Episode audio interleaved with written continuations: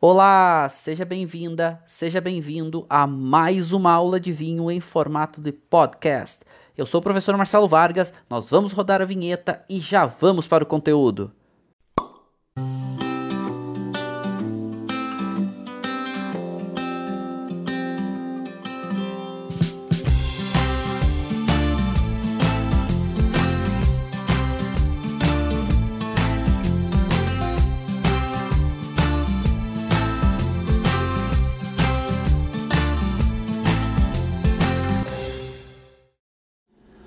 Olá, sejam todos muitíssimos bem-vindos. Sou o professor Marcelo Vargas, estamos começando mais uma aula sobre vinho, sobre degustação, sobre países, regiões e hoje vamos falar especificamente sobre os nossos queridos espumantes. E eu escolhi hoje um produto bem especial para a gente comemorar, para gente, né, sempre é uma comemoração a gente poder falar de vinho. E hum, hoje é um dia especial para mim, também estou de aniversário hoje, casualmente num dia da nossa aula, então isso para mim me deixa ainda mais feliz. E eu escolhi para comemorar e para a gente falar hoje um vinho espumante, deixa até aqui secar ele um pouquinho. Um vinho espumante num estilo bem atual, que é o Surly, da vinícola Petrones. A Petrones é uma vinícola bem pequena aqui do interior de Caxias do Sul, no Rio Grande do Sul e que faz vinhos uh, artesanais, também tem cervejaria e outros. Então são produtos artesanais de alta qualidade, certo? É o que eu vou estar tá provando hoje com vocês. Eu até já servi e já estou provando o vinho com vocês. Eu já servi faz um tempinho. O espumante surli ele é turvo, então a gente pode ver essa turbidez aqui, né? Por quê? Porque as leveduras ficam ali, as leveduras mortas, que a gente chama de borra fina, para as leveduras elas vão se decompondo com o passar do tempo certo? E esse se decompor das leveduras vai trazendo características diferentes para os espumantes. Não é querer comparar nem dizer se é melhor ou pior, não é isso. Vai ficando um produto diferente, né? Essas leveduras vão trazendo mais esse caráter é, aromático. Primeiro, visual turvo, né? Fica um pouco mais turvo. Um caráter aromático mais relacionado com, com o que remete a fermento, a pão, a massa de pão, a bolos, a brioches e outros e vai dando mais peso para o espumante. Né? O espumante vai ganhando um pouco mais de corpo, vai ganhando um pouco mais dessas notas complexas. E isso vai deixando o produto um pouco mais diferente para quem gosta desse estilo um pouquinho mais uh, intenso, um pouquinho mais né, estruturado. Porque isso também vai dando um pouco mais de corpo para o espumante. É diferente, não é falar que é melhor ou que é pior, certo? Mas que ele é diferente, ok? Uh, bom, então sejam todos bem-vindos e a gente vai avançar um pouquinho no nosso conteúdo. Espumante a gente pode classificar como um mega, mega, um grande né, estilo de vinho. E ele tem um grande diferencial, ou seja, quando a gente fala de espumantes, a gente está falando de um vinho. Espumante é vinho, tá, pessoal? Então é o vinho espumante que tem uma peculiaridade, que é borbulha, perlage. Né? Quando eu falo perlage, nada mais é do que borbulha, o gás carbônico que fica retido ali no líquido. O gás carbônico ele vem de consequência da fermentação, certo? E no espumante se retém esse gás carbônico para que ele tenha um, uma característica sensorial diferente. E é uma característica muito agradável, porque normalmente é um, vinho que tem uma acidez mais alta e que tem essa, esse caráter da per, do perlage que deixa o espumante ainda mais fresco. Normalmente deixa o espumante mais uh, um vinho com muito mais para frescor do que necessariamente, necessariamente para potência, para intensidade, porque o próprio gás carbônico, né, gera um pouco de ácido carbônico, gera um pouco mais de frescor e tudo mais. Bom, mas vamos avançar, né? Então, um mega estilo chamado espumantes. Mas dentro desse estilo, e até, né, eu gosto de, de, de sempre trabalhar vinhos por estilos, né, separando, porque tu consegue agrupar uma quantidade de diferentes produtos, regiões e tudo mais né, para falar sobre vinho. Porque vinho é um mercado muito amplo. E tem um estilo que é o estilo espumante. Mas dentro desse estilo espumante, ele também não é só o caráter sensorial. Porque para a gente atingir o melhor do caráter sensorial, a gente e caráter sensorial é a gente tirar o melhor que o produto pode entregar. Os espumantes, eles normalmente utilizam uh, uma, um, ferramentas, ou vamos chamar as taças, ferramentas, tudo que envolve né, o processo, um pouquinho diferente para tirar o melhor disso. Então, de modo geral, usam taças mais finas, que tu sirva menor quantidade, porque porque ele esquenta, porque ele perde a perlagem. E perlagem é muito bonito, a gente vê ela se soltando do líquido, né? A gente visualmente vê aquela borbulha saindo. Mas o, o, o mais importante da perlagem é em boca, para colocar em boca e a gente sentir aquela característica daquela, daquele agulhamento, daquele preenchimento de boca, até daquele frescor maior. Então é importante que esteja no líquido. Então ver a perlagem subindo é lindo, mas tu não quer que ela se perca como um todo, tu quer manter. Então tu usa ferramentas diferentes. Também tu usa normalmente a temperaturas um pouco mais baixas. Né? Tu consome a temperaturas um pouco mais baixas, por quê? Para melhorar a questão do frescor, para tu conseguir reter um pouco mais o gás carbônico, porque quanto mais aumenta a temperatura, mais rápido se desprende o gás carbônico. E também para te ter um caráter, é, um bom, vamos lá, um bom contexto sensorial, ok? Claro que quando a gente fala de temperaturas, aqui por exemplo, champanhe, que é um estilo de espumante mais potente, mais concentrado, a gente normalmente tem uma temperatura um pouquinho mais alta, porque é um vinho que tem um caráter aromático um pouco mais complexo, tem uma acidez natural muito alta. Então tu não precisa trabalhar temperaturas mais baixas, mas tu tem um espumante que, por exemplo, é muito mais, uh, muito mais fresco do que realmente complexo ou intenso em aromas, ou com aromas tão interessantes e tudo mais, é, mais simples, vamos poder chamar assim, normalmente tu baixa um pouco mais a temperatura para aumentar ainda mais o frescor dele. Então quando a gente fala de espumantes, eu vou propor para vocês alguns estilos diferentes de espumantes. Então eu gosto de separar os espumantes em categorias né, em, em subestilos, vamos chamar assim. E eu gosto sempre de separar em cinco, em cinco estilos diferentes. Gente, desdobramento aqui de estilos poderiam ser milhares, tá? Isso aqui não é absoluto, é só um agrupamento de diferentes, uma separação um pouquinho diferente para a gente começar a pensar. Porque a gente vai falar do esti dos estilos aqui do Brasil, certo? E o Brasil tem uma diversidade, né? E a gente tá falando exatamente sobre a diversidade dos espumantes brasileiros. A gente vai ver que ela é muito grande. Então, primeiro, os mais complexos e intensos, e aqui vamos pegar um exemplo, tá? Complexos e intensos, aqueles vinhos que normalmente tem, entregam um bom volume de boca, tem uma acidez muito alta, mas tem muita intensidade, tem mais corpo, tem mais volume, tem mais intensidade de aromas e sabores. Aqui a gente pode agrupar, por exemplo, champanhe. Champanhe é um bom exemplo, né? Talvez, é, é, é com certeza a maior referência em espumantes no mundo hoje é champanhe. Tem diversos outros países que produzem alta qualidade, mas champanhe é diferenciado nesse sentido, ok? Depois, espumantes que têm uma boa estrutura e são cremosos. Então eles não são tão intensos e complexos, mas podem ter né, um pouco mais de cremosidade, pode ter um pouco ter uma boa estrutura ainda, um bom corpo. E aqui, por exemplo, a gente tem muitos desses espumantes uh, método tradicional, segunda fermentação em garrafa, que tem normalmente um processo de autólise maior. E aqui, né, a gente está falando, por exemplo, de cava, né, cava lá na Espanha, que também tem normalmente essa intensidade, essa complexidade. Aqui a gente pode falar de Franciacorta na Itália. Claro que aqui eu estou fazendo uma média. Aqui a gente pode falar de muitos espumantes é, ingleses hoje, certo?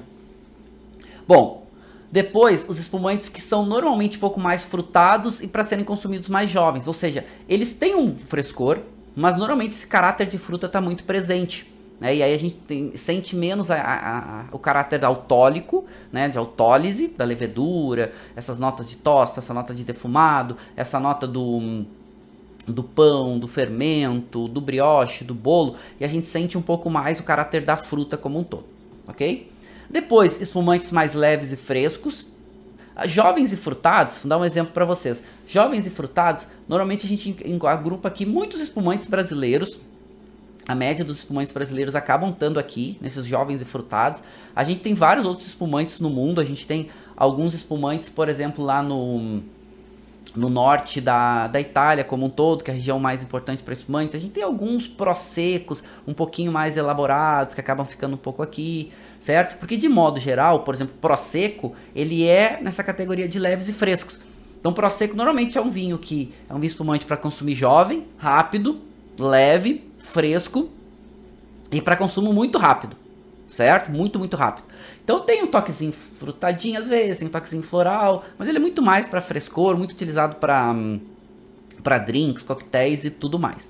E depois tem os espumantes, um último nível, um último nível, né? Uma, uma outra classificação, que seriam espumantes com maior doçura e mais aromáticos. E aí a gente tem exemplos, né? Por exemplo, do, dos hastes lá na Itália e tudo mais. Bom, Eu dei exemplos aqui do mundo, alguns exemplos, certo? O que, que eu falo do Brasil? Qual é o estilo que o Brasil produz? Em todos. Todos esses estilos aqui o Brasil produz. Desde mais com maior doçura e aromático, como os nossos grandes moscatéis. O Brasil é um dos melhores produtores de espumante doce do mundo, certo? Passando por leves e frescos, passando por jovens e frutados, que talvez seja o nosso maior destaque, até vinhos de boa estrutura e cremosa, até complexos e intensos. A gente produz todos esses estilos. E isso é muito legal aqui do Brasil. Essa diversidade brasileira na produção de espumantes. Deixa eu ver algumas perguntas aqui de vocês. É, o Zé Santos perguntando, no caso do Surli, em vinhos tranquilos, retira as borras no processo? No caso do Surli, depende. Pode, tu pode fazer uma filtração e tirar as borras certo? No caso dos vinhos tranquilos. Ou não, ou pode deixar as borras ali. Ou pode fazer uma decantação, desce um pouco das borras, tu tira o vinho por cima e tu deixa um pouco, fica um pouco. Aí o produtor escolhe, certo? Assim como os espumantes, os espumantes Surli. E aí já vou, inclusive já tô, tô, tô aqui falando sobre espumantes Surli, porque eu falei em alguns, alguns subestilos de espumantes, alguns estilos de espumantes e aqui eu tô falando só de espumantes, tá, pessoal? Eu não tô falando de vinho frisante, que é uma outra categoria, tá? Vinho espumante é um vinho aonde a, a pressão é maior. Para vocês terem ideia, uma pressão de espumante é normalmente aí de no mínimo 4 atmosferas de pressão. Normalmente algo em torno aí de 5, 6 atmosferas. Gente, 6 atmosferas de pressão é a pressão que tem num pneu de caminhão. Para vocês terem ideia. Ou seja, a pressão dentro de uma garrafa de espumante, ela é muito grande. Por quê? Para conseguir manter aquela, aquela perlagem ali e quando tu abrir, tu ter a perlagem, tu servir ter a perlagem. Ou seja, a quantidade de perlagem ali dentro é muito grande. Ou seja, a primeira coisa que eu vou falar para vocês é: espumante precisa ter um cuidado no manuseio. Porque é quase uma bomba. Ah, mas é perigoso? Só é perigoso se vocês não tiverem cuidado em manusear. Por quê? Porque a garrafa, ela aguenta o dobro de pressão. Então a garrafa aguenta 12 atmosferas. Ela é feita muito segura. Ela é uma garrafa reforçada. As soldas do vidro são muito fortes. Ela é uma garrafa muito, muito forte. Mas tem que ter muito cuidado. Então essa história de fazer sabragem e tudo mais, gente, muito, muito cuidado. Assim, eu, sabragem, vocês dificilmente vão me ver fazendo sabragem se não for numa questão técnica, porque é muito perigoso estourar a garrafa. Por quê? Porque a pressão é muito grande. Então, assim, se, muito cuidado, tá? Deixa a sabragem para quem sabe fazer, ou quando vocês estiverem num curso de sommelier, ou quando tiver a necessidade de fazer. Senão, não façam, tá? Porque é perigoso, dá acidente e pode dar acidentes muito, muito sérios, tá ok? Bom, mas manuseando com cuidado a garrafa de espumante, ela não tem problema. Por isso também se baixa a temperatura. Quando a gente está falando de surli, surli é um estilo de espumante hoje que chegou no Brasil e é muito legal porque tomou conta do mercado, no, ou tomou um espaço de mercado que traz, aumenta a diversidade. E surli, eu vou contar para vocês uma coisa. É muito legal isso porque surli, de modo geral, ele tem custado mais caro que a média dos espumantes. Mas Surly era até para custar mais barato. Por quê? Porque tu, tu, tu, corta algumas etapas da produção do Surly. Ou seja, tu não tira a levedura. Tu deixa a levedura. Tu não bota outra rolha. Tu deixa a tampa de coroa, que a gente chama, né? Que é essa tampinha aqui que vocês estão vendo aqui na lírica crua. Certo? Essa tampinha aqui, ó. Essa tampinha normalmente é colocada quando tu faz uma segunda fermentação em garrafa e tu retira ela para botar aquela rolha em formato de cogumelo, que se forma depois, né? Quando tu tira a levedura morta. Então, quando tu faz o processo de degorgement, tu tira a levedura morta e aí tu coloca, tu completa o líquido ali com o chamado um licor especial, certo? Que vai, aumentar, vai regular a dosagem de açúcar e tudo mais. E bota o, a rolha de cortiça de espumante clássico. No nesse método Surli, ou nesse estilo Surli, tu não tira a tampa coroa, tu deixa. Ou seja, tu corta etapas da produção de espumante. É um espumante que deveria custar mais barato. Por quê? Porque é mais fácil de fazer do que, né, tu, tu, tu tirar a levedura e tudo mais. Mas eu não tô questionando isso, tá? Porque os produtores têm feito com mais cuidado, os produtores têm feito com é, produtos melhores apresentados. Olha aqui que legal E aqui eu trago três para vocês, tá? De diferentes estilos e diferentes preços, três produtos e diferentes produtores, três produtos brasileiros que eu recomendo para vocês. Então, Lírica Crua, que foi uma das primeiras a fazer a espumante Surly. Então nem chamava de Surly, chamava então, botou inclusive o nome de Lírica Crua, é um projeto muito legal. Quem produz para Herman, Herman são a, é a família proprietária da importadora Decanter. Quem produz para eles a Lírica Crua é a Cavigás uma grande produtora de altíssima qualidade de espumantes no Brasil. E eles lançaram essa linha no mercado. Tinham outros, até tinha, mas eles foram os primeiros a botar isso numa linha um pouco mais comercial, de deixar a levedura dentro. Já vou explicar o processo para vocês, tá? É, já vou explicar um pouquinho o processo Surly para vocês, quando, quando a gente falar aqui sobre produção. É, eles foram os primeiros a botar e dar um destaque para esse produto, inclusive cobrando um pouquinho mais caro, né? E tudo mais. E a qualidade é alta. E o mercado começou a gostar e começou a querer esse produto.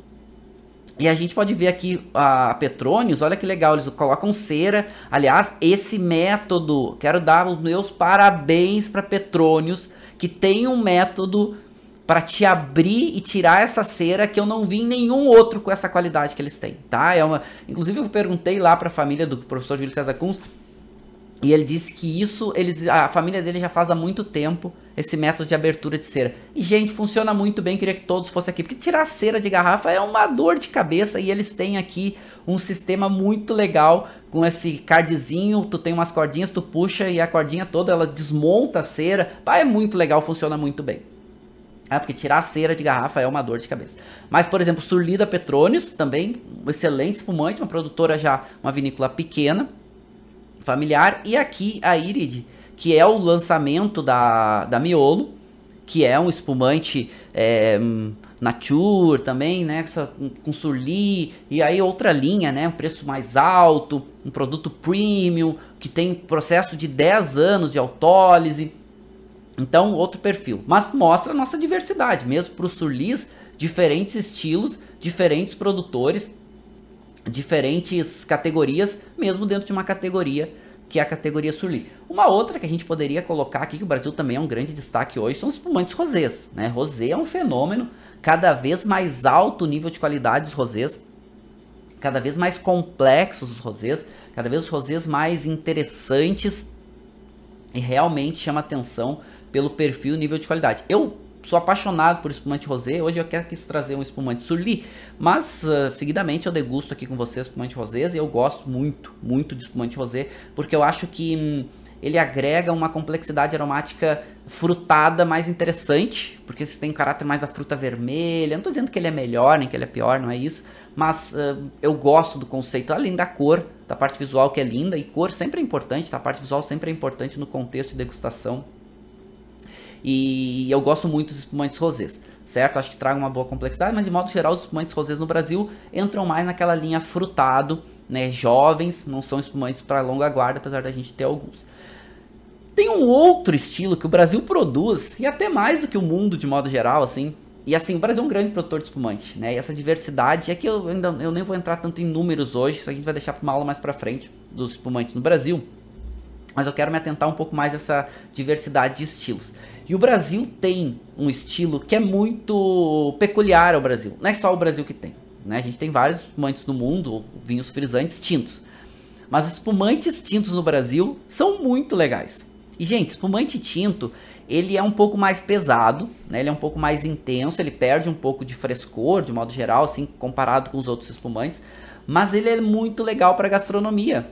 Porque comidas muito intensas, muito pesadas, com muita gordura, o espumante tinto ele ajuda muito no processo de harmonização. Então, por exemplo, feijoada, é, mocotós, aquelas comidas do Nordeste que eles fazem, né, com aquelas, aquelas buchadas, e enfim. Então são comidas muito, com muita gordura, com muita intensidade, com muito peso, com muito sabor. E os espumantes tintos eles vêm bem e conseguem equilibrar esse conjunto, porque tem um pouco mais de peso, mas ainda tem a perlagem, tem o frescor.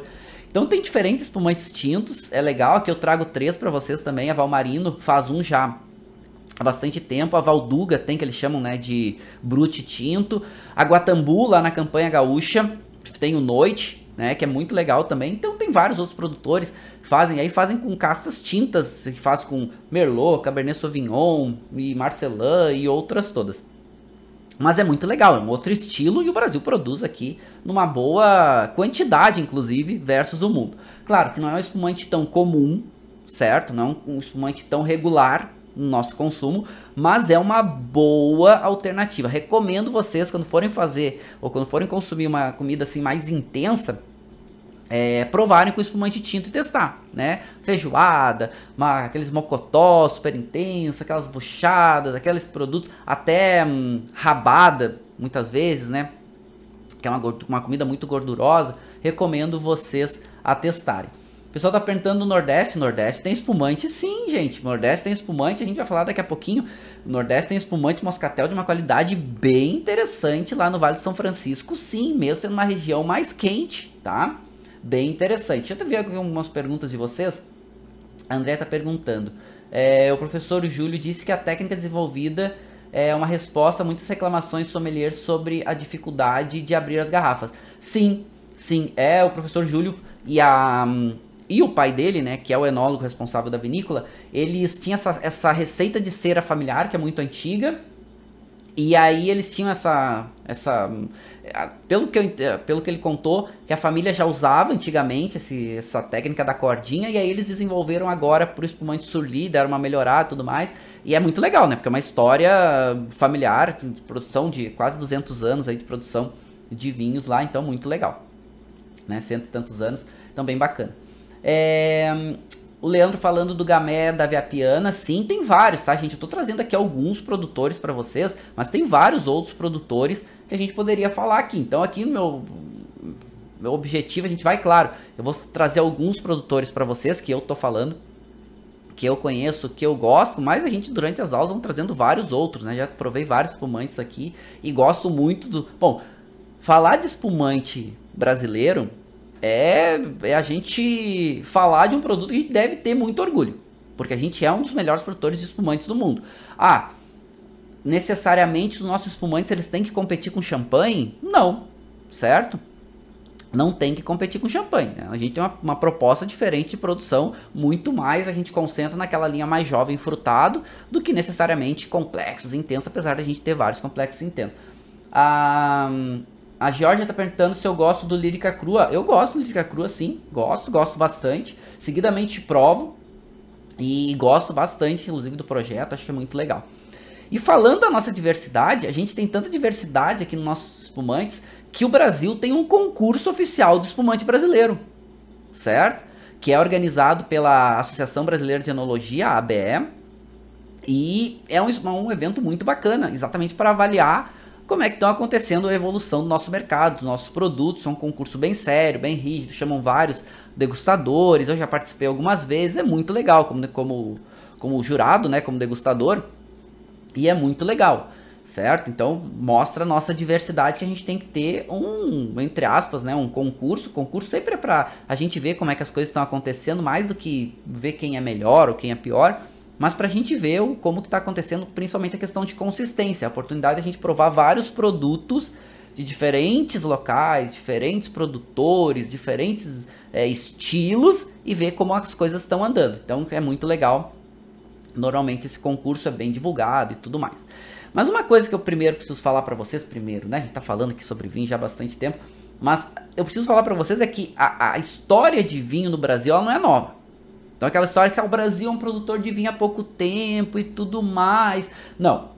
O Brasil produz vinho quase, quase desde a colonização. Ok? Claro que não é o vinho parecido com o que a gente toma hoje. Ele foi evoluindo, ele foi mudando. Ok? Mas essa história que ah, o vinho veio com a cultura italiana lá em 1800, final de 1800, não.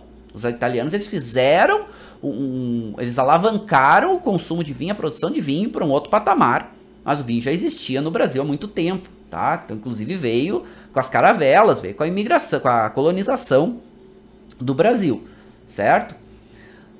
E aí a gente tem, claro que com a chegada dos italianos isso vai ser super importante, porque eles vão trazer uma, uma, um, uma tradição de produção de vinho, a gente tem uma história produtora no Brasil, né? Vamos chamar assim um pouco mais jovem, a partir de 1800, final de 1800, com os italianos, e a gente vai ter um projeto em especial que é Peter Longo, que inclusive usa esse posicionamento, né, primeiro champanhe do Brasil, que em 1913 vai começar a produção de vinho champanhe. Porque champanhe nessa época não é um produto, não é uma região protegida, não é uma região marcada, fechada. Era como se fosse um estilo de produção, certo? Era aqui o estilo de produção de vinho com borbulha. Que era, não era na época novo, já acontece há bastante tempo, alguns séculos lá na França, e o Brasil também começa a produzir. A família Peterlongo começa, uma das pioneiras nesse estilo de produto, lá em 1913. A Raquel está perguntando: o champanhe da Peterlongo é realmente um champanhe? Ele passa pelo processo de champanhe? Já vou explicar sobre isso, tá? Sobre essa questão da champanhe da Peterlongo. A primeira coisa que a gente saber é que a Peter Longo ela é a primeira a botar no mercado, lá em 1913, um produto com borbulha. Né? Então a gente tem vinícolas muito antigas, apesar dessas datas aqui, muitos acabam associando a chegada das famílias, né? Não necessariamente quando eles começam a produzir vinho comercialmente, mas ok, né? a gente é, é bem antigo aqui a nossa cultura de vinho e a chegada dos italianos ali final de 1800 é super importante. Mas a Peter Long em 1913 ela realmente começa a produzir vinho em escala comercial e vinho espumante. E o que, que acontece? Com o passar do tempo, champanhe, e, e, assim, era como era conhecido o vinho espumante nessa época, era conhecido como champanhe. Então era champanhe, champanhe. Até, no, até hoje no Brasil a gente chama, né? As pessoas que estão menos acostumadas com o mercado, que só consomem, muitas vezes chamam qualquer vinho com. ou qualquer produto que tenha borbulha, que seja de uva, eles chamam de champanhe, né? Ah, champanhe, champanhe. Bom, a Peterlong então começou a produzir um vinho que chamava de champanhe. Só que isso também acontecia com outras coisas, por exemplo, Bordeaux. A gente produzia aqui no Brasil, nessa época também, o vinho que a gente chamava de Bordeaux. Não é porque usava uva Bordeaux, é porque fazia um vinho tinto como a região de Bordeaux. Ok, com o passar do tempo, Champagne protegeu a sua região. Virou uma região demarcada, virou uma apelação francesa, e Champagne começou né, a, a pedir para o mercado, de modo geral, não usar mais esse nome, porque era um nome de uma região demarcada está acontecendo agora com o Prosecco, tá? Mesma coisa, lá na Itália. E aí o que, que aconteceu? Como a Peterlongo há muito tempo usava o nome champanhe, antes inclusive de demarcar a região, a Peterlongo pediu na justiça brasileira para o continuar usando o nome champanhe, certo? Porque como é uma marca protegida hoje, inclusive o método Champenoise é um método que a região de Champagne reivindicou e diz: olha só, o mundo não pode usar esse nome, Champenoise. Por quê? Porque esse é o nome de. É uma marca protegida de champanhe. É o método de champanhe, é o método Champenoise. E ela é muito rígida quanto a isso. Vocês lembram do Guaraná Antártica no Brasil? Era o Guaraná Champanhe. A região pediu para eles tirarem o nome, porque champanhe é marca. Lembra do biscoito champanhe que a gente tinha? Eles pediram para tirar. A Apple há pouco tempo lançou um iPhone da cor champanhe. Eles foram lá e pediram tira, porque isso é uma marca protegida. E, gente, que é, que é uma marca protegida, pra vocês terem ideia, região de Champagne, ela representa é, financeiramente por ano 5 bilhões 5 bilhões de dólares. Ou seja, 5 bilhões de dólares. Então, olha o que a gente está falando. Uma marca que vale 5 bilhões de dólares anual, tá? Então, como a França também protege isso pra caramba, né? O governo, a comunidade europeia como um todo, mas a França principalmente. Só que como a Peter Longo já, já usava isso, essa, essa expressão, isso a referência de champanhe antes, ela pediu para a justiça brasileira para continuar usando. Ela disse, olha, eu sou mais antigo do que a região, então eu acho que eu tenho o direito de continuar usando. E a justiça brasileira concedeu para Peter Longo, né, é a única hoje no Brasil que pode usar a expressão champanhe. Só que, claro, o mundo vê isso de uma forma, né, de forma meio uh, não gostando muito. E a região de Champagne mais ainda, né? Eles entraram com vários processos para tentar derrubar, mas a justiça brasileira deu direito para Peter Longo. Então a Peter Longo pode usar a expressão champanhe. Então o que é o champanhe da Peter Longo? É um vinho espumante que eles usam essa referência há bastante tempo. Claro, eles fazem no método tradicional, que é o método champenoise, eles, eles têm utilizado só para os principais produtos, mas ok. Pessoal, você pergunta muito a minha opinião sobre isso. Eu olha, a Peterlong é uma produtora de alta qualidade, sabe? Produz vinhos excelentes, eu recomendo fortemente os espumantes da Peterlon e tudo mais. Agora eles têm um grande enólogo dando consultoria para os vinhos tranquilos deles também, que é o Pascoal Marti, que é um grande enólogo, é um grande, é um francês de altíssima qualidade. Pra vocês terem ideia, Pascoal Marti foi o cara que criou Alma Viva, certo? Aqui no Chile. É, Opus One, lá nos Estados Unidos, era enólogo do Mouton Rothschild, é um grande enólogo, é um cara fenomenal. E agora está dando consultoria para os vinhos tranquilos da Peterlon. Então a Peterlon produz alta qualidade e os espumantes mais ainda. Então eu, o que, que eu acho, tá? Minha opinião. Não precisa usar, eles têm qualidade para isso, né? Então não precisava usar, mas eles têm direito, tá? Então é muito difícil da gente julgar, eu não julgo, né, eles acham importante, continuam utilizando. Eu acho desnecessário, é uma região protegida e tudo mais. Mas ok, né? Eles podem utilizar. Eu acho que é mais importante a qualidade do produto do que necessariamente o debate sobre isso, tá? Eu acho que não precisa, mas também respeito porque eles têm o direito, né? Só que só podem usar no Brasil. Eles não podem mandar esse produto para fora porque o mercado não o mercado internacional não reconhece isso, tá? Só a justiça brasileira. Mas ok, uma peculiaridade do mercado brasileiro. Mas posso dizer que Peter Longo é um produtor de alta qualidade de espumante, tá bom? Bom, vamos lá. O método de produção de espumantes. Eu não vou me aprofundar, não é o tema da aula de hoje, a gente está falando sobre diversidade do Brasil, mas de modo geral, o espumante ele passa por um, uma segunda fermentação, certo? Ou em tanque ou em garrafa, que ele retém a perlagem, ele retém a borbulha. E isso foi baseado com essas técnicas que não é, o espumante ele não ele não nasce em champanhe, mas champanhe refina muito isso, né? Provavelmente nasceu em Limoux lá na França, mas champanhe é, refina, bota isso num outro patamar. E aí a gente vai desenvolver depois, a gente, o mercado, né, vai desenvolver primeiro na Itália, depois na França, uma segunda fermentação em tanque para ser diferente, né, para ser mais, uh, de certa forma, mais econômico e tudo mais, porque tem a segunda fermentação em garrafa. Primeira coisa que eu preciso dizer para vocês é o seguinte: fer segunda fermentação em garrafa e segunda fermentação em tanque, o método não determina a qualidade. Ponto. O método não determina a qualidade. Ó, é melhor porque teve a segunda fermentação em garrafa, é melhor porque teve a segunda fermentação em tanque. Não. O que, que acontece? Os métodos fazem estilos um pouco diferentes pelo método. A segunda fermentação em tanque, tu precisa de um tanque pressurizado. Normalmente chamado de autoclave, ou tanque pressurizado e tudo mais. Que precisa, como é um tanque caro, como é um tanque que é, lida com volumes grandes, ele precisa estar tá girando o produto. Então tu tira um, um espumante, bota o vinho base para fazer o espumante. Tira o espumante, bota o vinho base para espumante. Então tá girando mais rápido, ou seja, o processo de autólise dura menos tempo. Por quê? Porque precisa liberar o tanque para um outro espumante ser feito. Já em garrafa, como o volume é pequeno uma garrafa, tu pode deixar mais tempo. E é o processo de autólise que dá o caráter, normalmente vai trazendo a complexidade. Claro, não é só autólise vai desde a uva, do vinho base. Aliás, 2021, a safra de 2021, ela vai ser provavelmente uma das melhores da história para espumante no Brasil. Uma das melhores. Ela não vai ser tão boa para vinho tinto como a safra de 2020, mas para espumantes ela já está melhor. Para os vinhos, para as uvas precoces, ela já está melhor. Certo? Bom, então legal. Então, segunda fermentação em garrafa ou em tanque não determina a qualidade, certo? Mas o tempo de autólise. Claro, como a segunda fermentação, né, o processo de autólise, autólise, autólise é depois que acaba a fermentação, tu deixa em contato com as leveduras, porque essas leveduras mortas, né, essa borra fina, ela vai trazendo essa maior complexidade, ela vai trazendo essa maior intensidade, um pouco mais de corpo, essas notas autólicas, né, que a gente já falou mais cremosidade, mais intensidade. Vai deixando até, de certa forma, vai deixando a perlagem, vai ajudando a perlagem a ficar mais fininha, porque vai tendo mais. O, o líquido vai ficando mais denso. Então tem uma série de coisas que são interessantes da autólise. Mas claro, não é também sinônimo de quanto mais tempo de autólise, maior qualidade. Também vai depender de outros fatores, como eu tô falando, né? Uva de qualidade, uma boa produção, fazer um vinho base de qualidade, tudo mais.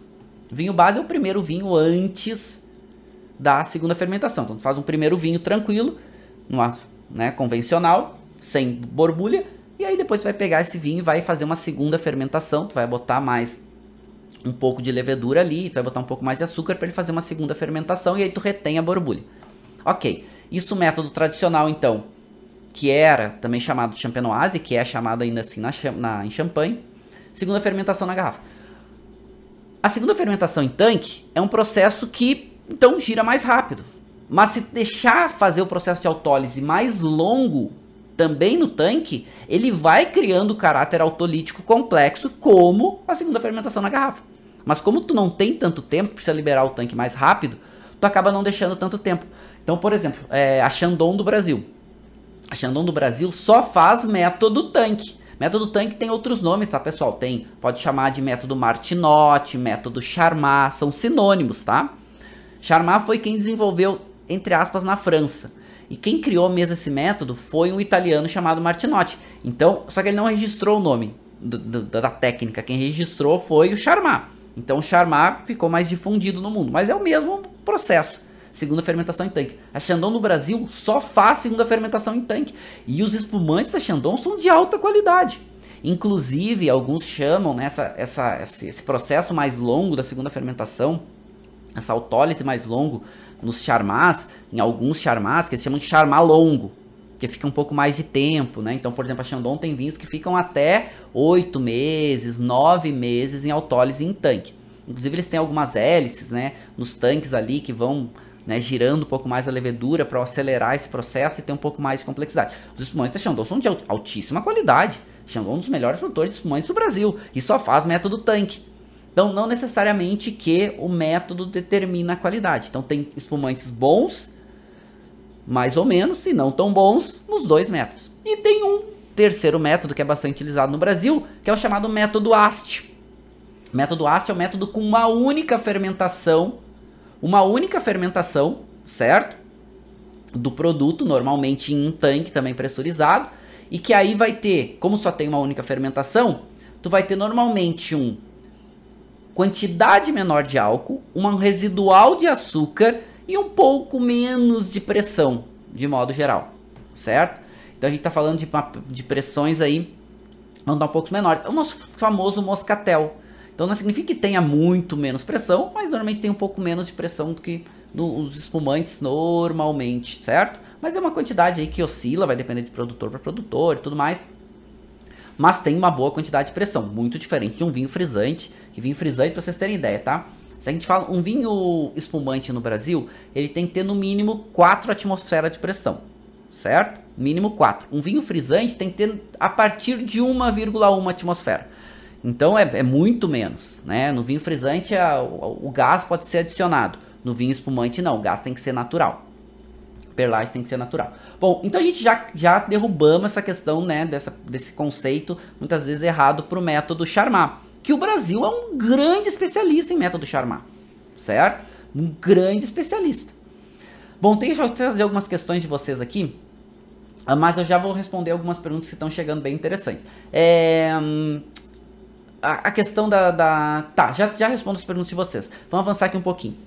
As uvas são fundamentais. Champanhe cria um conceito que é uma referência hoje para o mundo, certo? E a gente vai falar de Brasil, porque a gente vai falar, a gente vai usar muito esse método que champanhe usa, que é o método tradicional, champenoise, e vai usar muita referência dessas uvas como champanhe uva, chardonnay, pinot noir, que são uvas que se complementam muito bem, né? E champanhe ainda tem algumas outras uvas, mas as duas principais, com uma terceira que é a Meunier, que antigamente chamava Pinot Meunier, né? Então a chardonnay normalmente vai trazer um pouco mais essa nota frutada, uma nota, de, uma nota floral, uma nota mineral, uma nota cítrica. Vai trazer bastante acidez, certo? E a Pinot vai trazer um pouco mais dessa nota de frutas vermelhas, vai trazer um pouco mais de estrutura, um pouco mais de corpo. Se complementam muito bem. Né? E a Meunier é uma uva auxiliar que normalmente vai deixando o vinho um pouco mais macio, deixa o vinho um pouco mais agradável, traz algumas notas complexas, um pouco mais.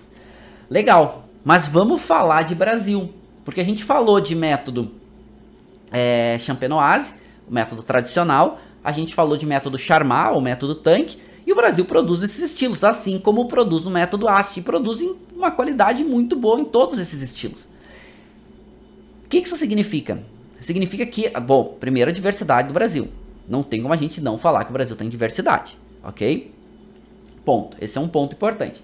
Depois, né, a questão de qualidade associada ao estilo. Não dá pra gente associar. O que, que acontece é que muitas vezes o método Charmat, como tem que liberar o tanque mais cedo, ou método tanque, né, são sinônimos, tu deixa menos tempo de autólise. E acaba diminuindo um pouco a intensidade e a complexidade do espumante. Mas isso não é demérito, não, é um estilo, que é o que o Brasil hoje produz de maior uh, consistência e qualidade. A gente produz nos métodos também mais complexos, intensos, cara que produz. Mas, por exemplo, o nosso maior volume hoje de mercado, até porque o preço diminui, isso a gente, também a gente tem que pensar, tá, pessoal? Esse tempo menor de autólise em tanque é porque precisa liberar e, e tu liberando mais cedo, aquele produto vai se tornar mais barato. Porque se vai deixando, quanto mais tempo o produtor fica com o produto, mais caro ele vai ficar. Quanto mais tempo fica na mão do produtor, mais caro vai chegar no consumidor final. Porque o produto é patrimônio e esse patrimônio está se valorizando. Ok? Então, o legal é que a gente tem essa oferta no Brasil de uma forma bem consistente para os dois lados. Ok? Mas com certeza o nosso volume maior, e acho que esse é um grande diferencial nosso, e o Brasil teve um grande salto, e está tendo esse salto no espumante, porque o Brasil parou, e estou falando de modo geral, tá pessoal? Tem produtores e produtores, diferentes tamanhos, diferentes estilos, mas o Brasil parou de querer competir com champanhe, fazer só vinho estilo champanhe, como considerando que esse fosse melhor. E a gente ainda tem um conceito no mercado, tá? Eu tô falando de método tanque e método é, tradicional, certo? Porque no mercado a gente tem um preconceito, que é um preconceito bobo, que charmar é pior que método tradicional. Não, não necessariamente. Aliás, muitos produtores ainda no Brasil tinham até vergonha de falar dos seus vinhos método Charmat, porque tinha vinhos espumante Charmat e tinha vinhos espumante tradicional. E aí falava, né, já, muitas vezes chegava já se desculpando, olha, esse aqui é meu espumante mais simples, ele é método Charmat, tá, tó, não é, não é o convencional, tem outro mais complexo. Não, gente, são diferentes. E isso está mudando, né? O mercado já está muito mais é, receptivo, os produtores estão perdendo esse receio de falar né, do método Charmat e tudo mais.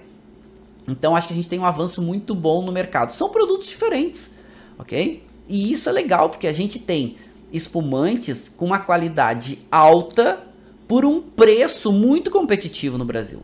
Com certeza, espumante é o nosso melhor produto. Se vocês gostam dessa referência preço-qualidade, espumante com certeza é o nosso melhor produto no sentido de preço versus qualidade. Por quê? Porque a gente paga preços muito atrativos, de diferentes perfis. A gente encontra espumante no mercado a partir de 20 reais, de uma qualidade bem interessante. Até produtos complexos, intensos, né? Por exemplo, agora, né, a Miolo com Iríade, né? A Cavigás com espumantes de longa data também, com longo processo de autólise, complexos e tudo mais, e outros produtores. Né? Eu vou trazer alguns aqui para vocês na aula. Mas ok, vamos perder esse preconceito né, de charmar e método tanque versus tradicional, champenoise, não, tá? São diferentes. São diferentes e isso traz essa diversidade que a gente tem e isso é muito rico. Agora vamos voltar para nossa aula. Não que a gente tenha saído da aula, deixa eu responder algumas perguntas de vocês aqui, tá? Deixa eu aqui trazer algumas perguntas. Até vou deixar essa tela aqui com a, com a tabela. E vocês podem também ir olhando. Enquanto eu vou respondendo algumas perguntas, vocês vão olhando essa tabela. Essa tabela é muito legal, tá? O que, que, ela, que, que ela responde aqui pra gente? É, a Embrapa que é o centro de pesquisa que a gente tem em uva, a gente tem a Embrapa Vivinho aqui no Brasil. A Embrapa é nosso centro, né? Empresa brasileira, que, que é um instituto, é, é uma entidade do governo. É, Embrapa significa Empresa Brasileira de Pesquisa Agronômica, se eu não estou enganado, é algo nesse sentido, tá? Mas é, é, é, uma, é uma empresa de pesquisa para desenvolvimento agrônomo. E a gente tem a Embrapa Vivinho, né, ali que fica em Bento Gonçalves, que faz pesquisas muito bacanas, muito interessantes, ajuda a desenvolver toda essa parte do setor e etc. E eles sempre divulgam como foi as informações sobre as safras ano a ano. E eles dividem a informação em três grupos, que é grupo 1, grupo 2 e grupo 3. O grupo 1 são as, as uvas que amadurecem, né? Amadurecimento e maturação são palavras sinônimas, tá, pessoal? Então, amadurecem ou maturam precoce. Chardonnay, Pinot Noir e outras. E essas são a maioria das uvas utilizadas para fazer espumantes. Então, quando a gente fala de qualidade nesse grupo 1, a gente está necessariamente falando sobre qualidade nos espumantes, porque são as primeiras a ser colhidas para fazer o vinho base. Depois tem o grupo 2, que são essas maturações intermediárias, que a gente vai ter inclusive a Merlot, por isso a Merlot também se adapta tão bem em regiões mais úmidas e frias como a Serra Gaúcha. A gente tem a Riesling Itálica, Semillon, Merlot e outras uvas. E tem o terceiro grupo, que são as maturações tardias, que normalmente são aquelas uvas tintas com a casca mais grossa, como o Cabernet Sauvignon, Taná e outras, certo?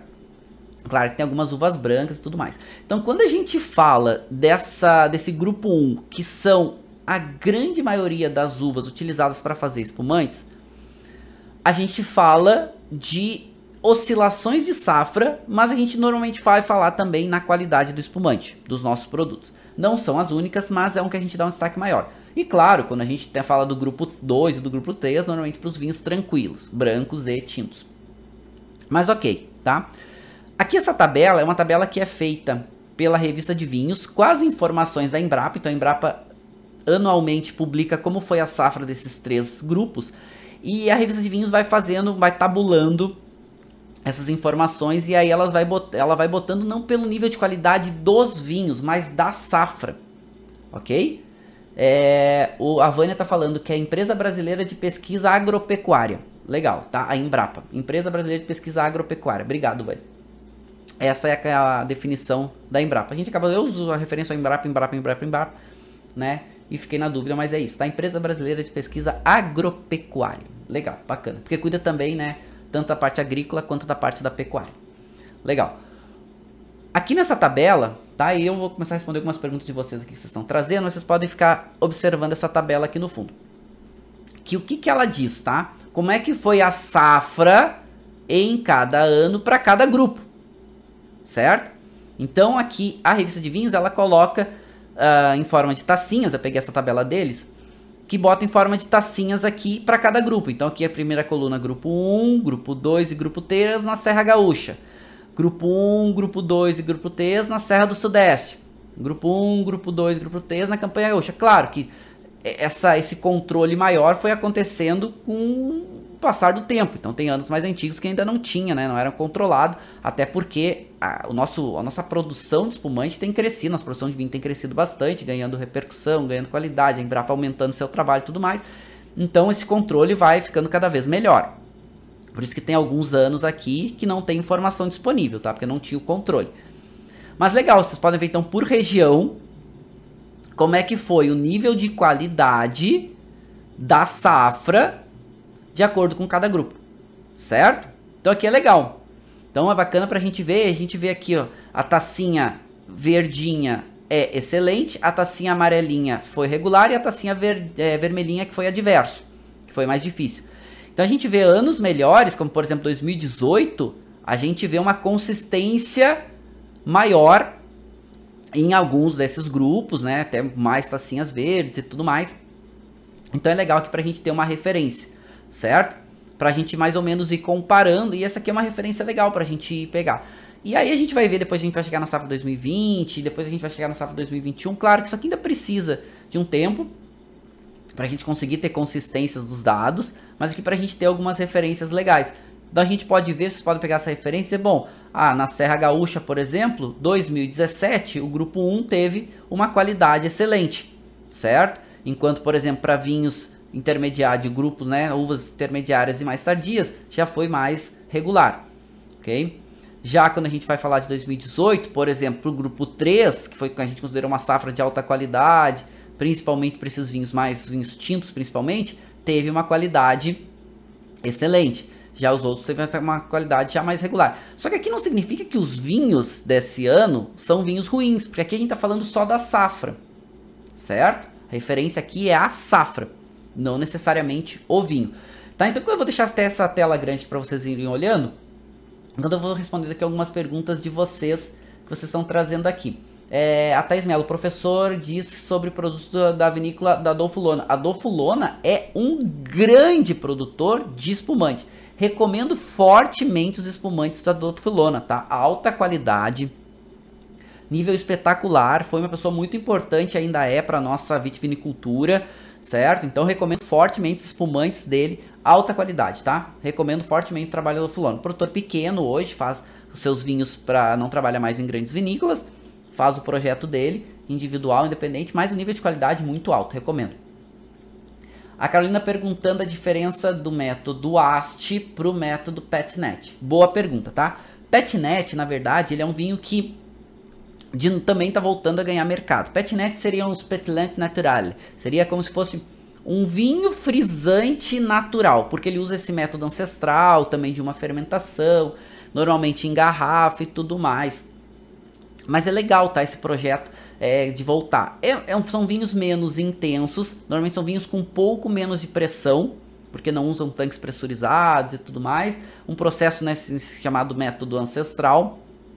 Mas ok, é um estilo de produto que tem ganhado algum mercado. Eu acho bem interessante, inclusive. Tem bons produtores, principalmente quem gosta de fazer muito petnet é esses produtores menos intervencionistas, né, que gostam de usar um pouco mais, é, deixar a natureza se expressar, certo? Deixar o vinho ser mais, ter uma expressão um pouco mais, entre aspas, natural, mais, né, deixar o vinho se desenvolver de forma mais orgânica e tudo mais.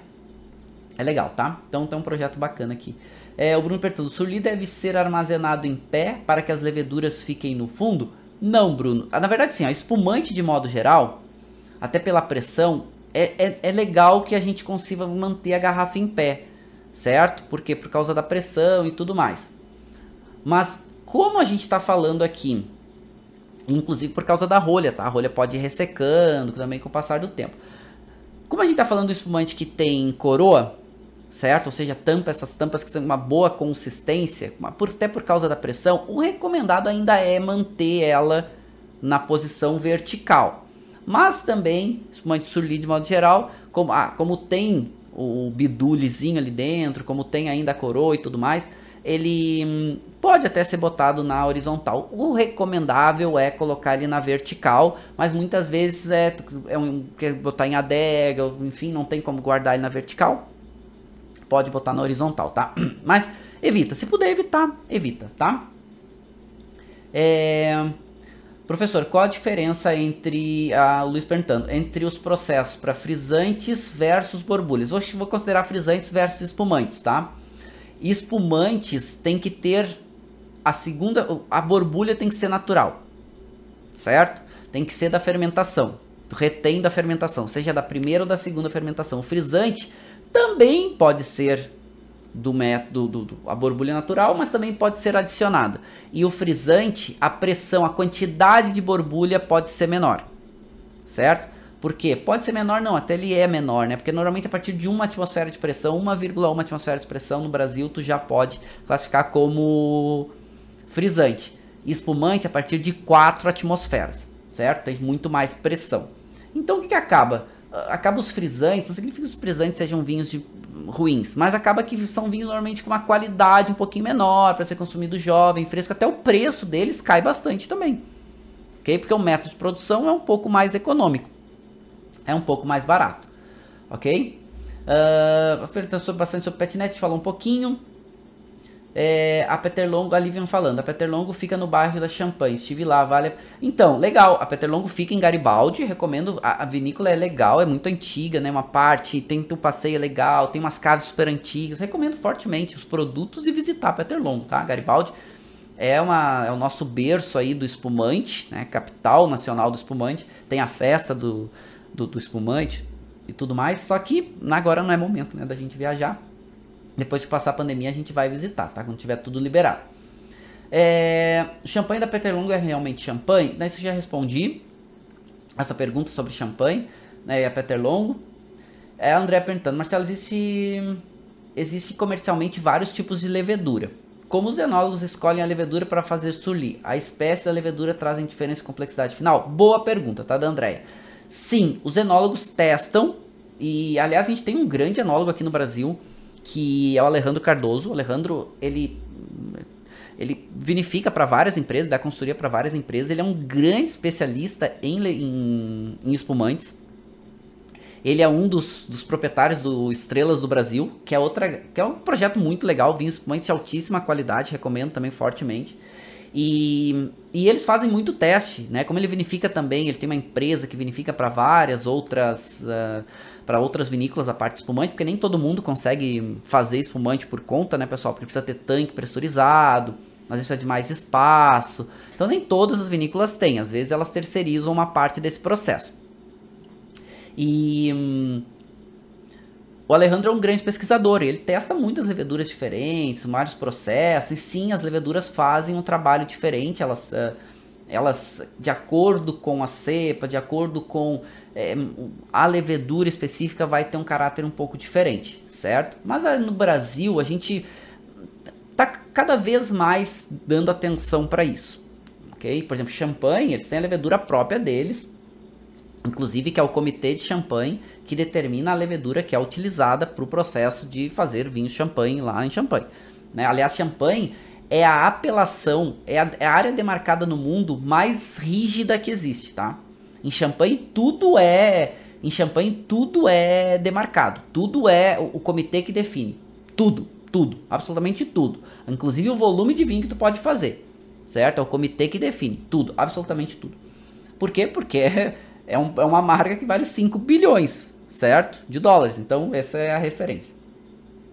É, a Carolina Nessa perguntando se essa tabela da safra do Brasil pode ser colocada no grupo do Telegram.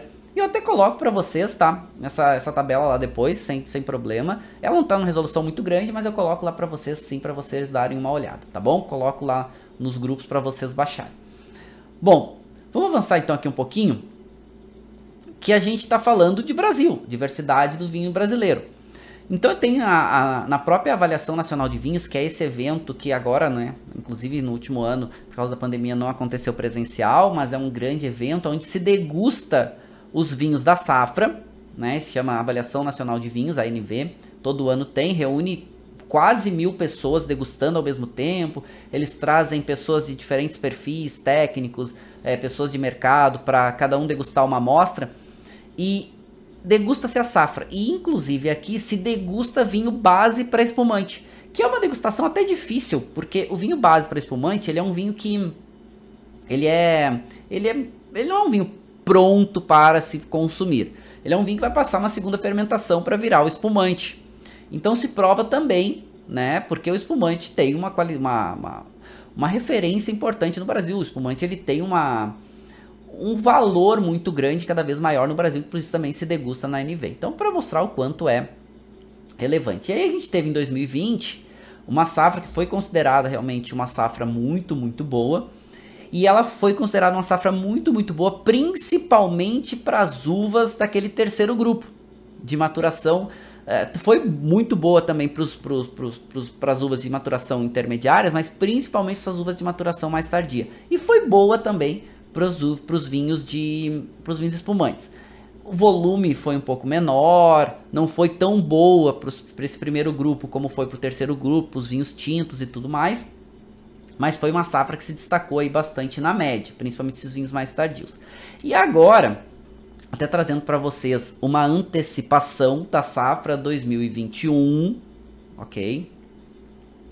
Que é uma safra que o nível de qualidade está sendo muito alto. Inclusive a gente aqui na BS Rio Grande do Sul teve um, uma atividade agora que foi coordenada pelo Marcos Graciani, que é um jornalista, que é um dos diretores aqui na BS Rio Grande do Sul, que entrevistou né, o presidente da Associação Brasileira de Enologia, falando, antecipando o que, que vem na safra 2021. Então tem esse gráfico, tá lá, na, inclusive lá no publicado no Instagram da BS, e ele mostra o seguinte: o que, que eles já, os enólogos já estão vendo? Que primeiro, vai ser uma safra maior, vai ter um volume 2021, tá? Vai ter um volume maior de produção, talvez a maior da história do Brasil, ok? Provavelmente vai bater o recorde.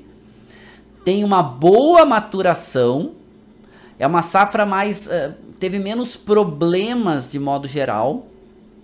Só que, certo? Ela vai ser muito, muito boa, provavelmente para esses vinhos, para essas uvas utilizadas naquele primeiro grupo, que são normalmente utilizadas para vinhos espumantes. Né? As uvas que são intermediárias e tardias, elas não vão ter a mesma, elas vão ter qualidade, uma qualidade acima da média, mas elas não vão ter a mesma qualidade da safra de 2020. Mas essas uvas precoces, vão ter uma qualidade, estão tendo uma qualidade maior. Lembrando que a gente está nesse momento no meio do processo da vindima, certo? Estão vindimando todo, todas as uvas agora, inclusive as uvas para espumantes, boa parte já foram vindimadas. Mas ok, né? Foi um ano de modo geral com menos oscilação, apesar de ser um ano de certa forma, um pouquinho mais desafiador para fazer vinho, mas em 2020 a gente teve um começo de ano difícil, um começo de safra difícil, tá? Foi uma safra realmente, a safra das safras, mas o começo da safra não foi uma safra fácil, tá? 2020, a gente teve muitos problemas. Depois ela, né, foi um pouco mais seca, um pouco mais uh, um pouquinho mais quente e aí os vinhos realmente, né, as uvas conseguiram amadurecer muito bem. Então 2021, atenção, alerta, spoiler alerta aí, né, que a gente deve ter um volume maior e esses vinhos bases com uma qualidade maior para se fazer vinhos espumantes, certo? Então, para a gente ficar atento, claro, os vinhos estão tá, nesse momento na vindima, a gente vai ver aqui com o passar do tempo como é que vai ser a qualidade, certo? E aqui, pessoal, para a gente mostrar um pouco da nossa diversidade, né? Cada vez mais. Então eu trago aqui para vocês duas vinícolas que eu recomendo fortemente. Estamos falando do, entre os melhores produtores de espumantes do Brasil, com certeza certo? Com certeza, completamente diferentes. Diferentes do que? No perfil, no estilo e na, no perfil dos vinhos e no conceito como um todo. Primeiro a Chandon. Chandon só faz método só faz método tanque, não faz método tradicional. Segunda fermentação só em tanque. Mas gente, a gente tá falando das melhores produções de espumantes do Brasil. A Chandon do Brasil pertence ao grupo LVMH, um grande produtor de champanhe também na França e tudo mais. Nível de qualidade e consistência altíssimo. Claro, tem perfis de vinhos um pouquinho diferentes, tem vinhos que fazem, entre aspas, um charmar, né, um, um autólise um pouco menor, vinhos que fazem uma autólise um pouquinho maior, tem diferentes perfis, mas nível de qualidade super alto. Mas uma grande empresa, uma multinacional, grande volume, né, só método tanque, versus Pedrucci. Pedrucci é um produtor que só faz método tradicional, segunda fermentação em garrafa, pequeno, de altíssima qualidade. Altíssima qualidade. Eu recomendo fortemente vocês provarem os vinhos do Pedrucci, que é um dos melhores espumantes do Brasil. Ok, só que é uma vinícola pequena, familiar, alta qualidade, segunda fermentação em garrafa, não tem né, tanques pressurizados, mas nível muito alto, certo? E um preço até pela qualidade que eles entregam bem interessantes, claro. Né? Tem um precinho um pouco acima da média, mas muito, muito interessante. Então, produtos vocês podem comprar direto, vocês podem... A, a, a Decanter, aqui no eu sei que no, a Decanter no Rio Grande do Sul, ela revende Pedrucci também, a importadora Decanter. Né? Então, mas recomendo fortemente, são produtos de alta qualidade. E mostra essa um pouco também da nossa diversidade. Mostra o quanto o Brasil né, consegue ser diverso aí nos seus produtos, nos seus perfis, no estilo dos seus vinhos, dos seus espumantes, ok?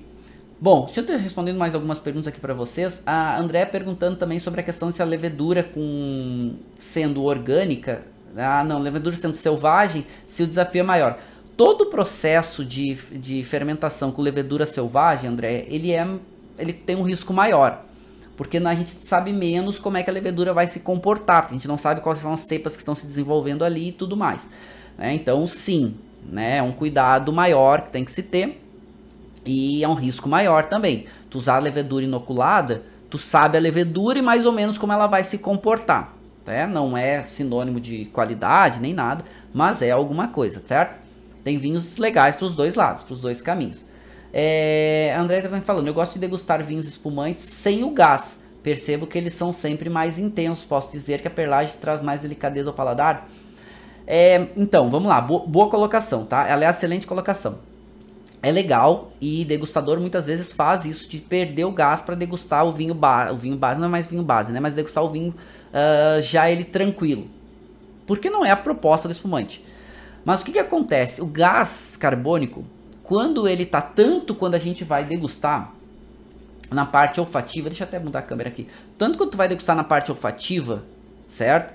quando, quando tu coloca no paladar na parte gustativa, o que, que acontece? O gás carbônico ele é muito, principalmente porque a quantidade de gás ele é muito intenso, ele é muito, ele predomina sobre muitas características sensoriais dos vinhos. Então, primeiro, ele pode tornar o vinho mais difícil de entender aromaticamente, porque muitas vezes o gás também está se desprendendo, ok?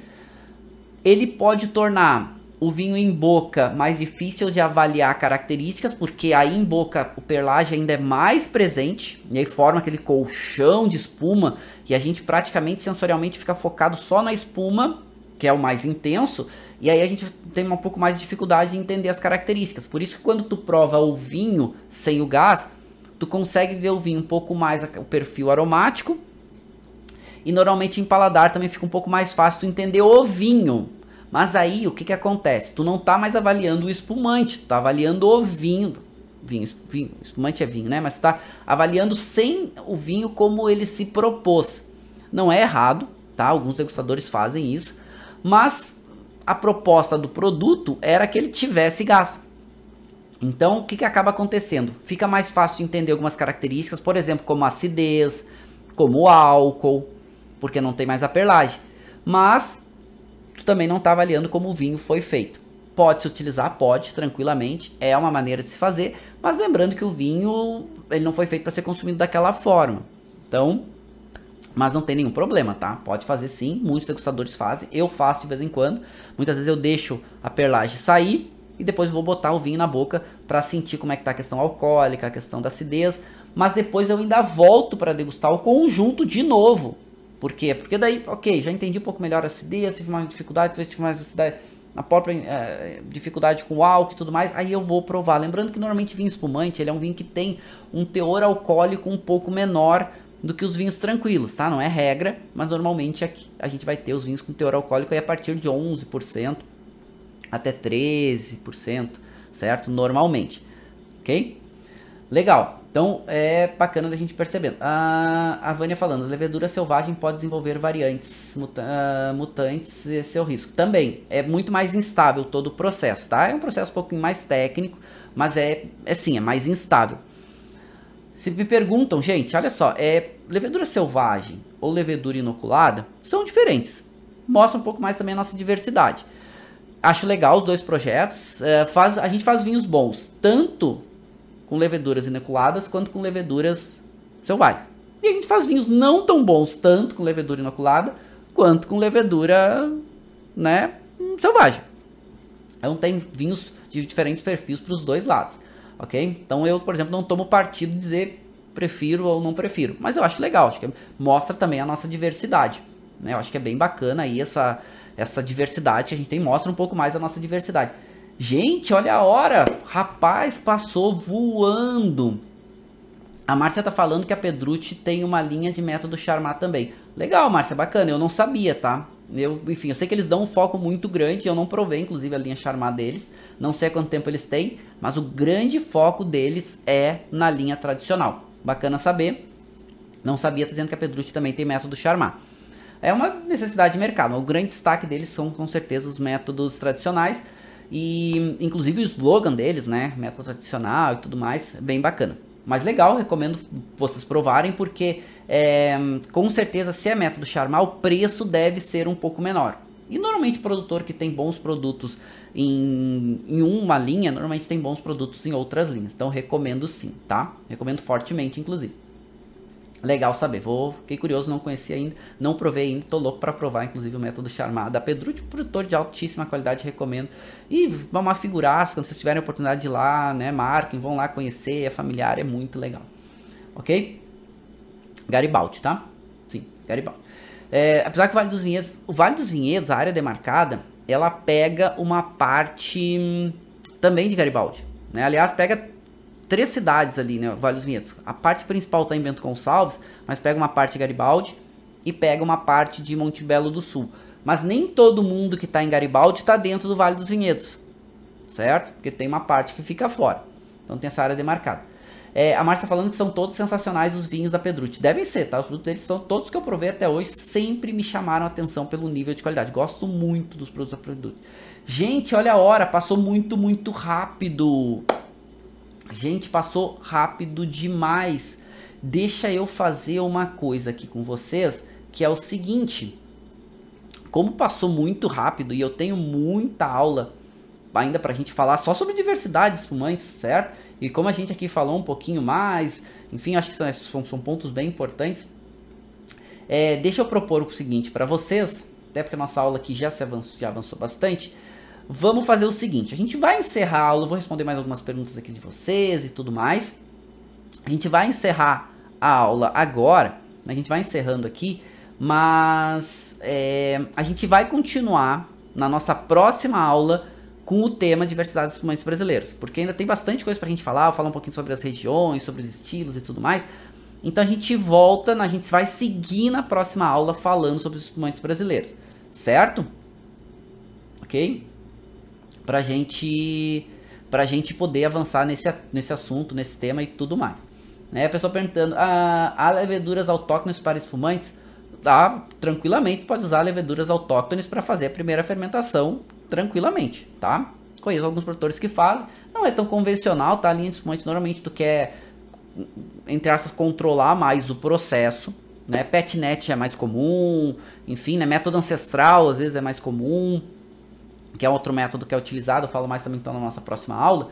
É, mas é super interessante, vou trazer mais produtores, trazer mais dicas, eu prometo que na nossa próxima aula a gente vai continuar o tema, porque hoje passou muito rápido. Então, algumas, algumas pessoas perguntando, aliás, se alguém quiser também é, deixar alguma dúvida, algum comentário, e a gente seguir um pouco mais, por enquanto até semana que vem, né? Até a nossa próxima aula.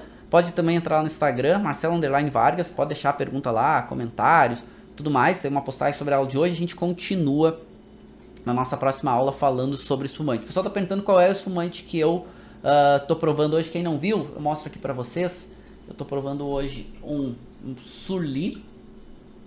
Ok? Surly nada mais é do que um espumante que fica da Petrônios, tá? Surly é um espumante que fica com a levedura não se retira a levedura morta, né? Chama levedura morta pra gente não pensar que a levedura não tá continua fermentando ali. Não, chega um ponto que a levedura já não fermenta mais, ela para de trabalhar e ela começa a se decompor devagarinho e trazendo características para os vinhos, certo? Que são interessantes, eu gosto da nota de autólise, assim, eu, bom, sou eclético, né? Eu gosto de todos os estilos de vinho. A gente vai falar um pouquinho mais né, sobre estilos, sobre tudo mais. Então a gente vai continuar na nossa próxima aula. E aqui eu já tenho, por exemplo, eu servi no começo da aula, a gente está numa aula aqui quase de uma hora e meia de aula.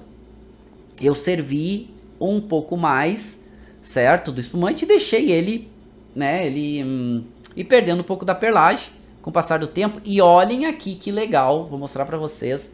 Olhem aqui que vocês conseguem ver no líquido, primeiro que ele é turvo, e depois olha como vocês, o líquido não é Olha como o líquido não é totalmente transparente.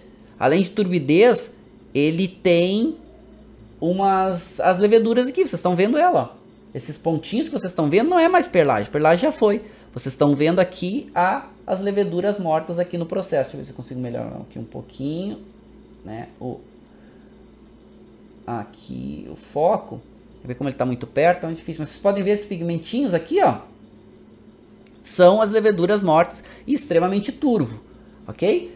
Criou-se um novo estilo de espumantes. E é um novo estilo, né? Eu achei muito legal porque traz uma característica sensorial diferente. E mostra também até onde pode chegar a nossa diversidade. Tá bom? Bom, então, combinado, semana que vem a gente continua a aula, já que a gente avançou bastante, tem muita coisa ainda para falar sobre espumantes, vou trazer mais produtores, vou trazer mais dicas, vou falar um pouco sobre as regiões, falar um pouquinho mais sobre os estilos e tudo mais, tá bom? Então vou deixar um beijo já no coração de vocês, foi incrível como sempre, vamos deixar um brindezinho para vocês, dizer para vocês se cuidarem nesse momento de pandemia, ok? Vamos seguir os protocolos e torcer para que logo logo a gente consiga superar esse momento difícil que a gente está passando, tá bom? Beijo no coração de todos.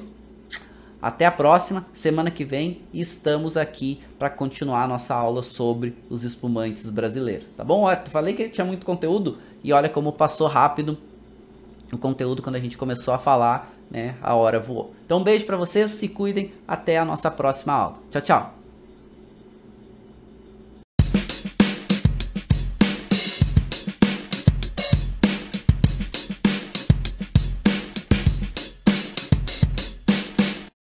Você acabou de ouvir uma aula de vinhos do professor Marcelo Vargas, em formato de podcast. Para mais conteúdos, dicas e materiais sobre a bebida, acesse o site www.marcelovargas.org. Um forte abraço e até o próximo encontro.